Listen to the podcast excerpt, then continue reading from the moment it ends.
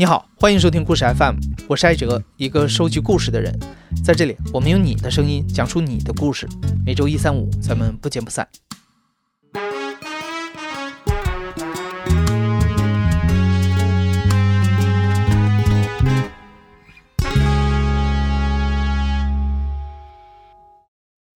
嗨，十一假期休息的怎么样？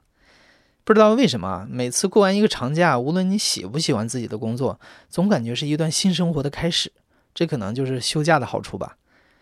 我不知道你有没有注意到，前几天我们在微信公众号发了一篇故事征集的文章，请大家跟父母解释一下自己的工作究竟是干什么的，然后把这段对话录下来发给我们。如果你也想参加这个活动，可以翻阅故事 FM 微信公众号的上一篇推送。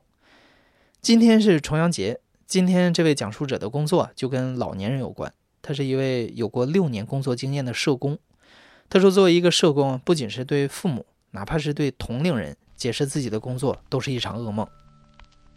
我叫王杜，今年是有三十岁了。我之前呢是做了六年的社工，就大学毕业之后呢，就在广州开始做。二零幺幺年，社工行业是大跃进、大发展，就很多社工机构就成立啊，因为政府是有这个。给钱啊！政府给钱来扶持社工机构。社工的话，全称就是社会工作者嘛，social worker。它是起源于西方那一边，它有几百年的历史。然后现在在香港啊、台湾这些地方发展的比较成熟。像香港的话，六十年代开始，然后到现在发展出非常完善、专业的系统。那像我们看香港的 TVB 电视剧里面，经常有社工的这个影子。不过内地的话呢，对这个职业就还没有什么了解的。啊，像广州珠三角这边，那最开始零八零九年那时候去香港那边学习，然后说回来说要推广这个社工行业。啊，广州主要还是做这个社区服务的。那像我们在社区服务的对象呢，一般会分成几大块，比如说我主要是做老年人的，那有些同事做青少年或者做呃残疾人。那像我做老年人的话。那最终目标是希望说服务这个社区老年人，让他们他们一些困难的可以得到帮助。那有一些他不一定有什么困难，但是啊，老人的生活他需要，比如说他需要有很多的一个发展性的呃服务。然后不同社区的情况不一样，就比如说我一开始服务的社区，他其实蛮有钱的。那蛮有钱的话，那些老人家最喜欢的其实就是出来，嗯，学学电脑啊，做做义工啊这种活动。后来去的社区呢，是贫富差距非常大的，其中有一个小区是保障性住房小区，那就非常多的那种独居、孤寡、低保、贫困的这些长者。比如说我之前服务的，我有好几个个案都是跟了，可能是一年、两年，嗯，就跟很久的。那因为他们的情况是需要长期去跟进的。那就比如说啊，印象最深的那一个，就当时中心除了我之外没有人能跟，就是因为他是他就是那个盲人嘛，因为他是丧偶孤寡，那他的名单呢是出现在居委那边的。那我是社工，我要对我辖区内所有能够找到的这些低保啊、丧偶孤寡的长者，我都要了解，最起码我都要上门去看过一次。那那我就去咯，去了之后我就拍门拍门。他住的那个小区楼的环境其实还不错了，因为是保障性政府建的保障性住房小区，就环境很好的，就有花园呐，二三十层的那种很新的楼盘，就外面的环境看起来都很好的。然后就拍拍拍，后面终于有人来开了，开门一看，就是一个看起来很壮的一个老年人，然后满脸身上脏的要死，那脸又很黑，胡子拉碴的，穿一条内裤。然后穿一件很破的一个 T 恤，他看不到，然后他就会问谁呀？就很不耐烦、很暴躁的一种声音。他说话是很经常是用很暴躁的一个态度的，因为他自己性格是这样子。他一个人住，但是他照顾不了自己，他走路都成问题，他走路跌跌撞撞的，经常摔的。然后呢，他的卫生习惯也非常的不好，他会在家里到处拉屎。嗯，因为他肠胃不好，那从他的卧室走到厕所那一段路，他又是盲人看不到，他可能要走好几分钟。那肠胃不好的话，非常容易拉肚子，没等他走到，他就已经拉了。那拉了之后呢，他习惯不好，他可能就随手一摸，啊，总之很恶心的。那我去到他家的时候，就是满墙满地都是那些东西，那些排泄物，是很恶心的。因为我是闻不到的，这是我的一个生理特质，就是我的嗅觉是天生是很差的啊，几乎快要失灵了。如果有残疾证，我应该可以领到一级，我闻不到，那我就可以在里在那里待比较久的时间，然后跟他聊。但是实际上他他对人没什么戒心，就不管是谁去看望他，他不管你是谁的，他就说哦，社区来的，带我看医生是不是？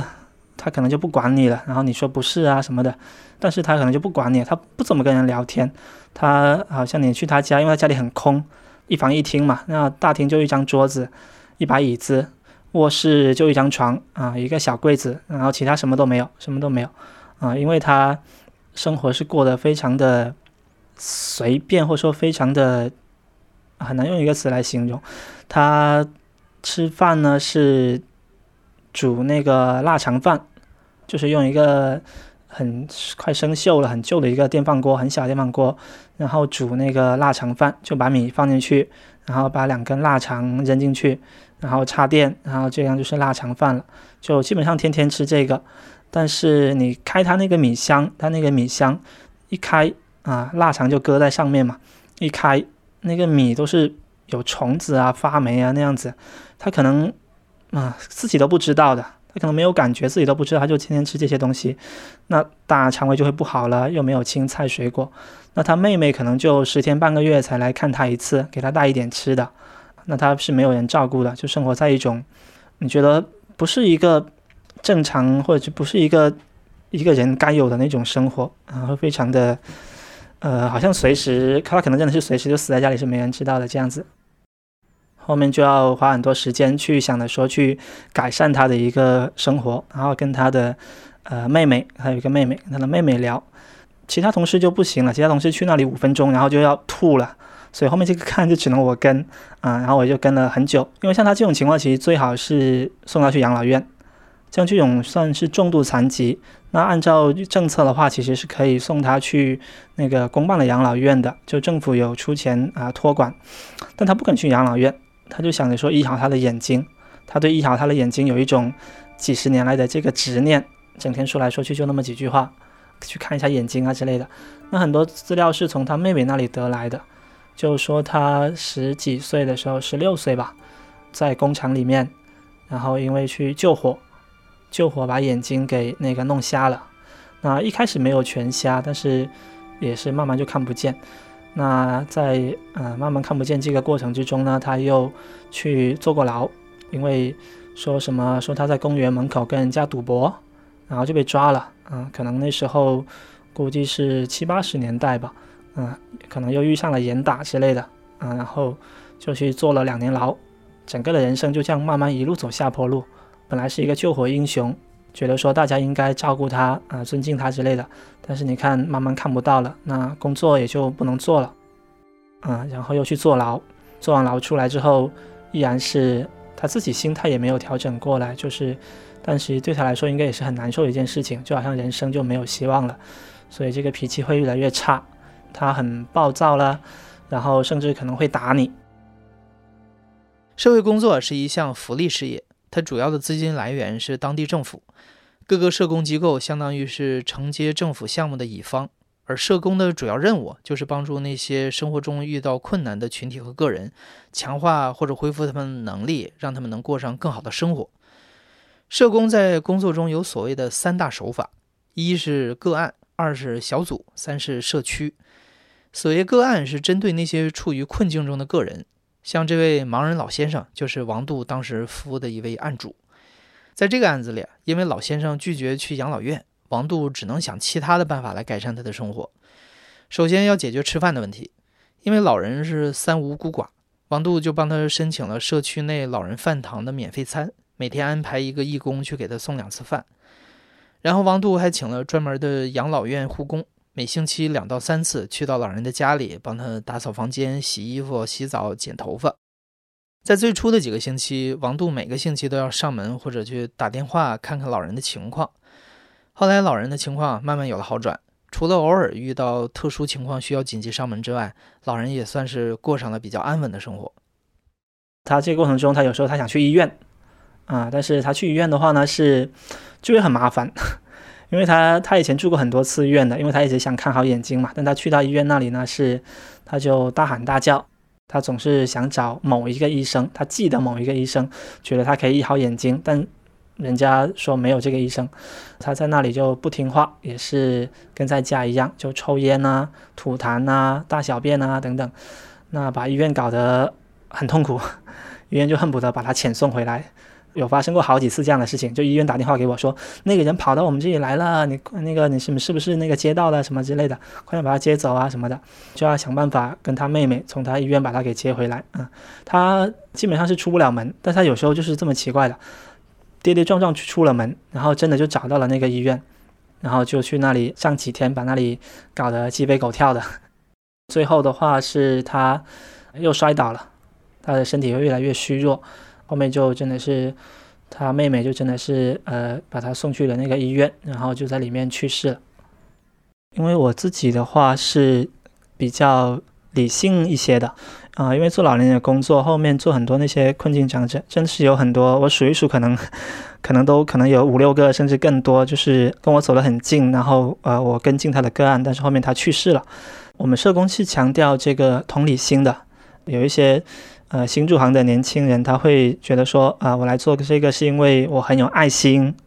啊，我们说的是同理心，不同点在哪里呢？同理心要求我们去理解服务对象，但是这并不意味着说你要把自己也搬到他那里，啊，就比如说你理解他现在很伤心，啊，你可以陪伴他，啊，你可以抱抱他等等，但是你。不能让自己的情绪就这样子跟着他走，你不能呃，他很伤心了啊，我也很伤心了，然后到最后 你哭的比他还还大声，那这样是不行的。专业伦理规范要求我们跟他保持一个专业上的关系，你可以类似想象成，比如说心理咨询师跟他的一个客人跟他的病人之间的关系，因为这是一份工作，这是一份职业，那其实更加强调的是你要能够把事情做好。在英美等发达国家，二十世纪初社会工作就已经逐渐的专业化了。高校里都设立了社会工作的相关专业，教学生科学有效率地解决各种社会问题。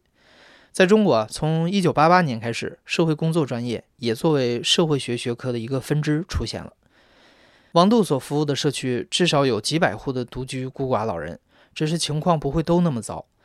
但是随着年龄越来越大，独居老人会遇到的问题也越来越多。这是每一个人都不得不面对的非常棘手的问题。无论你年轻的时候多么能干，或者是富有，年老的时候独居在家，最大的愿望就是生活中能有人陪伴，每天早中晚能吃口热饭。比如说，我们有一些老年人，比如说他可能家庭环境很好，家里有钱，那子女也有钱，但是他可能是一个人住。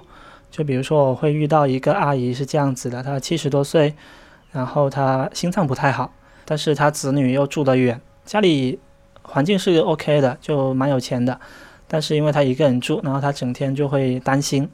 他会很害怕。哎，很多老人家会有这种，尤其是独居或者是两个老人家一起住的这种空巢，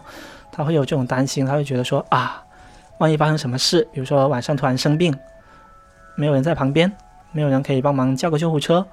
这个阿姨就会怎么样呢？她就会好多次就就跟我说，她叫我帮忙。帮忙找一个人，介绍个年轻人啊，男女无所谓，跟他一起住。他那里家里三房一厅啊，他自己住一个房间，那还有两个房间嘛。啊，你帮我找个年轻的，你的同事也行啊，你也行啊，然后来跟我一起住，不收房租的，不收房租的，也不用做家务的。想要上上网是不是？我可以拉网线，只要一起住就可以了，不用干什么的。他要的就是说，比如说晚上可能生病啊，然后有人帮他打个电话。叫救护车，有人在旁边看，其实他要的就是这种安全感啊，就老是来找我，呃，说这个问题。我有一些其他的社工朋友，他在他们在其他社区的，后面发现他们也有遇到这样的老人，然后觉得啊，好好玩啊，然后我们就整天在考虑啊，要不要真的去他家里住啊，可以省房租。不过我们是不能做这个事情的。我也真的帮他去问我一些在广州的年轻朋友，说啊，真的现在有个这样一个阿姨哦，你要不要去住一下？啊，他们说不要不要，因为年轻人会有自己的顾虑啊，是不是？啊，好像跟去他家里住，好像责任很大一样。哎，不去不去，啊，所以这种一般他是找不到的。但是他最后怎么样呢？他自己花钱去找了一个阿姨啊，四十多岁的阿姨，真的就是一个月给他一千多块钱，然后那阿姨真的也是什么都不干，就晚上的时候去跟他一起住一下而已啊。然后那个阿姨还嫌钱少，还要他加工资。他跟我说的时候，他他就说，哎，没办法啦。然后他也给他加工资，是这样子。还有一个老人家啊，也是他们那小区的。我不是说我们那个后来服务那个社区贫富差距很大吗？他们那小区就是有钱的小区，就以前他们是很多以前这个他们哦学历也高了，工作也好了，可能是公务员之类的。那有一个阿叔，嗯，阿伯吧，差不多有八十岁了。那他每天干嘛呢？那他每天做的事情就是早上可能十点多，他就从他们小区啊一个人走路过来，走大概二十分钟。那一段路其实年轻人走可能十分钟走完，那他自己要走的慢一点嘛，老年人走路会慢很多，然后走二十分钟，然后来到我们中心，来了之后呢，他就看报纸，看完几份报纸，十一点半了，然后差不多可以吃饭了，因为我们中心的老人饭堂嘛，八块钱两菜两肉一菜一汤，啊，吃饭，吃完饭呢休息一下，可能十二点半看的差不多了，再坐一下，然后就回家，回家之后可能就看看电视。他以前是做什么呢？他以前是那个做地质勘探的，就是那全国各处跑去找矿的，就听起来是很好玩的工作的，所以也很有见识。看起来你甚至会觉得他是一个大学教授，啊，说普通话的，因为他可能本来是北方人，那来广州几十年也不会说白话，但是他年纪又大了，那他可能其他东西他也做不了，他就每天的生活就变成就只有来这里吃一顿饭，然后回去又继续看报纸看电视，那他。日常最大的愿望是什么呢？他最大的愿望是，他也老是跟我说，他说你们能不能跟上面领导说一下，把那个老人饭堂啊，在我们小区也开一个老人饭堂，这样他就不用每天走那么远了嘛。他觉得每天最辛苦就是走这一段路啊，来二十分钟，去可能又二十分钟，最辛苦了。他最大的愿望其实就是这一个，然后他就开始写这个申请，啊，写写在一张纸上，然后交给我，然后他自己又。跟几个他们小区老年人又一起啊，大家签名，集体签名，然后就送去居委啊，送去哪里，就忙来忙去就是忙这个，就是你会觉得说啊，其实好像你年轻的时候好像怎么怎么威都没有用啊，你到老的时候，其实你呃最大的心愿就是啊不用走那么远去吃饭。年老除了对生活要求的妥协，还意味着失去对身体的控制。王杜说：“随着人的衰老，身体的风险是呈指数级上升的。有时是一个意外，有时毫无征兆。老人家的身体、心智状况突然间断崖式衰退，变化快得令人猝不及防。婴儿拉的叫粑粑，父母会乐呵呵地给擦干净。但是老人拉在裤子里，有多少子女能做到不皱一下眉头呢？至于那些没有子女的老人，可能更难在晚年保持体面和尊严。”我之前跟的那个，他是他没有老没有家人照顾了，因为是丧偶孤寡嘛。然后又是因为这个血管问题，啊，路都走不了，啊，膝盖啊有问题，路都走不了。那他真的就只是在在家里的话，就只能呃用双手走路了，就是挪着自己用双手撑地，然后屁股下垫一个小凳子，然后挪着自己走，也不用指望煮饭了，然后就只能叫外卖喽。那后面就要想办法。首先看能不能医啊，能不能起码先把脚给医好，但也不容易医好嘛，因为他毕竟年纪大了，这种血管问题你真的是不好恢复的。啊，家里又经常容易，比如说他白天或者晚上突然间，虽然屁呃屁股下面垫个小凳子，那他挪的时候可能突然间啪就摔在地上了，就趴在地上了，他起不来，他连支撑自己坐着都起不来了。他然后他就试过，真的就是趴在地上趴了一晚上。然后一直喊救命，喊救命啊！他喊着喊着会睡着的啊，因为没有力气了嘛。但是可能就睡睡醒醒，睡睡醒醒，然后第二天接着喊。可能到第二天的时候啊，终于有邻居可能又路过又什么样，然后就发现，然后知道他在里面摔了，就赶紧打电话什么什么的。然后这个时候呢，你就要出动了。一般人家会通知警察或者通知居委。然后人家又通知我们，然后就大家一大堆人出动，然后又打电话给消防，然后就破门而入，把他扶起来，看下要不要送医院。在那个社区发生好多次这样的事情，啊，就老人家在家摔倒，然后最后你就要请消防了，破开那个门了。好多这种疾病对于老人来说呢是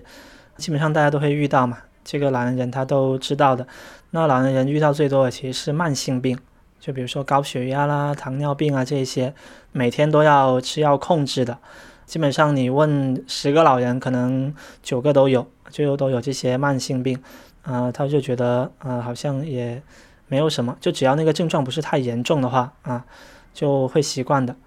但是有一些病的话呢，是比如说突然间是疾病，啊，就很急，然后很严重，这样子的话就会给老人家带来很大的这种心理上的一个冲击，他会接受不了。听到这里，您可能有点心里发凉了。但是每个人的情况都不一样，有的老人心态比较好，身上没有大病，每天都活得很开心，很有活力。王杜所在的社工组织也会专门为老人家组织各种各样的活动。几年下来，他们还发展出了一个师奶义工团，日常活跃的有四五十人。也跟有一些老人会给人这种很有活力、很开心的这种感觉。呃，一般这样的老人就很有活力的老人呢，他就会很一般是女性，这是一个很好玩的事情。你会发现，就是呃女性呢到老了之后呢，她依然是会呃很活跃。那六七十岁啊，一般是这个年龄。他们就会很积极的，那出来这个做义工啊。他们一开始可能只是出来参加活动，出来唱唱歌、跳跳舞，跟他们混熟了。那这个时候就跟他说：“这个阿姨，我们下个星期去探望那些独居老人，好不好？帮忙做一下义工，行不行？”他说：“行。”通常呢，他们说行的时候呢，是一呼百应的，就是呃，他们就哎，你也去了啊？好好好，去去去，一群阿姨就跟着去，一群阿姨就留下来做义工。然后呢，比如说我们之前有一个特别活跃的阿姨啊，我们叫她那个方姨的，啊，六十多岁，她基本上呢活跃到什么程度呢？回到跟我们一样，就好像上班一样，呃，每天早上就八九点就来啊，然后可能下午呢四五点才走，就天天来中心，然后看一下哪里要帮忙啊，啊，值前台是吧？啊，值一下前台啊，接待一下居民啊，谁要报名啊？啊，他他就登记，谁要找哪个社工啊，他就带你去。这个周末有没有探访啊？啊，有有有，那就报名去做探访。基本上所有的这个义工活动他都参加，就整天很热情，很热情。然后去到那那个社区里面跟那些老人家聊啊，他也六十多岁，人家也六七十，然后就一大堆话聊啊。就如果你带他去探访呢，基本上就没有你说话的份了，因为他就他说话的频率啊，说话的又又多又快，你就根本就没有时间啊，没有这个机会跟老人家聊了，全变成他聊啊。然后啊，行行行啊，行啊，时间差不多了，一个钟来走了，方姨走了走了，就要把他拉走。然后他每年这样攒下来呢，可能每年攒个一两百小时的这个义工时数。他的义工时数呢，经常就是排名第一啊，因为真的是天天都来，跟上班一样，整天就拿五星级义工，然后去到市的层面去领奖啊，也是拿什么呃金牌义工之类的，然后就会有人来采访啊，就整天过得很开心。就其实你做老人服务的话，就是你可以看到一百种啊，甚至更多种这个人生，然后看到他们的终点，各种各样的人生。到最后的话，不管他有钱没钱都好，到最后的时候，很多时候你看到的都是一种很呃无力或者说很无奈的一种状况，会让你觉得说啊，老了之后这个生活啊，真的是有各种各样的一个困境。当然，不仅是广州，在全国范围内，养老都是一个挺严峻的问题，人口老龄化越来越严重，经济水平比较好的城市都在探索社区养老的可能性。到二零一八年年底为止，北京已经建成了六百八十家养老驿站，但北京六十岁以上的户籍老年人口都已经三百多万了，几百家驿站显然是不够的。也不仅是关于养老，内地的社工发展普遍非常落后。中国目前持证的社工大约是四十四万人，以目前的人口比例算，相当于一万个人当中只有三个社工。而在香港，注册社工有二点三万人。也就是每三百二十个人就有一位社工。王杜说：“这就是为什么 TVB 的剧中经常出现社工的身影，而内地哪怕是北上广深社工行业最发达的城市，不关注新闻你都感觉不到社工的存在。”王杜做社工的这几年，目睹了很多同事的离开，最终六年后他也辞职了。他说：“离开的原因可以有很多，最普遍的不外乎是工资不高。”晋升通道窄，社会认同低，难以获得成就感，以及最容易出现的职业倦怠。其实越到后面一两年，就是会有想辞职这种念头，就会经常冒出来的。因为一开始我们去到啊，后来那个社区我们是白手起家，啊，就我们从零开始几个人，后来慢慢多了一点同事，后来二二十个人了，整个服务体系呢慢慢的搭建起来，可能用两三年的时间做了很多很多的项目，到后面我一个人可能就跟十几个项目做很多事情，但是到后面你就觉得，越到后来就会觉得说，好像做的事情好像就到了那个天花板了，到了那个程度了，好像你不能再做的更多。不能再做的更好了。你每一年好像就是在重复，啊，人会有那种疲惫感，会有那种呃无力感，啊。当然你很希望有一种突破，但是因为你自己的比如说能力的原因，你觉得自己好像没有办法再变得更厉害。然后有环境的原因，就比如说你人手就这么多啊，因为我比如说我们整个社区它很大，然后它有一万多的老人家。但是我们真正做老年服务的可能只有两三个同事，啊，但是我们要做这么多，那你又不可能增加人手，因为政府给的钱就那么多，然后呢，你还要应付一大堆指标，因为政府给你规定了一大堆指标，对中性来说，其实指标有时候甚至是更重要的。呃，一般社工的话，他的一个离职率啊，他的一个流动率啊，那可能是有百分之十几，整个整个广州市。可能百甚至可能有些去到百分之二十，甚至更高，就每一年，呃，但是大家离开的原因都不一样。我记得有一个阿姨说：“哎，我感觉你们就是来这里历练的啊，历练两年就走了，才会有这种说法。”对，因为对很多做这份社工做工作的话，很多是年轻人啊，基本上都是年轻人，就毕业一两年或者几年的，那个流动率其实还真的是蛮高的。大的方面来讲，其实。当然，主要是因为这个工资不会很高。我记得我毕业的时候，刚毕业的时候，第一年是有三千多一点。后面我做做到第五年的话，那时候做了这个领域的这个组长，就老年这个领域的这个组长。那那个时候工龄各方加起来大概是去到五千多一点。啊，我们以前请过一个香港督导的，然后他来给我们讲课，他自己就说，他跟我们机构那个理事长说：“哎呀。”你问我怎么留出社工三个字，加人工啊，就加工资，就这么简单啊。因为比如说你说像香港社工，他们的起薪各方面就会高很多啊。尤其香港社工，他们以前改革之前，他们的这个薪资水平是相当高的。现在的话，起薪应该毕业生起薪应该也有一万多港币，还是两万港币啊？反正是呃高很多的。那内地的话，大部分像广州、深圳已经算好的了，深圳那边工资又会更高一些，但是呃，一般就不会太高，不会更高。那对年轻人来说，你可能做几年之后，你可能就会感受到这种经济压力。那你其他方面呢，又没有说特别的、特别的吸引人，那这个时候就很容易就会离开的。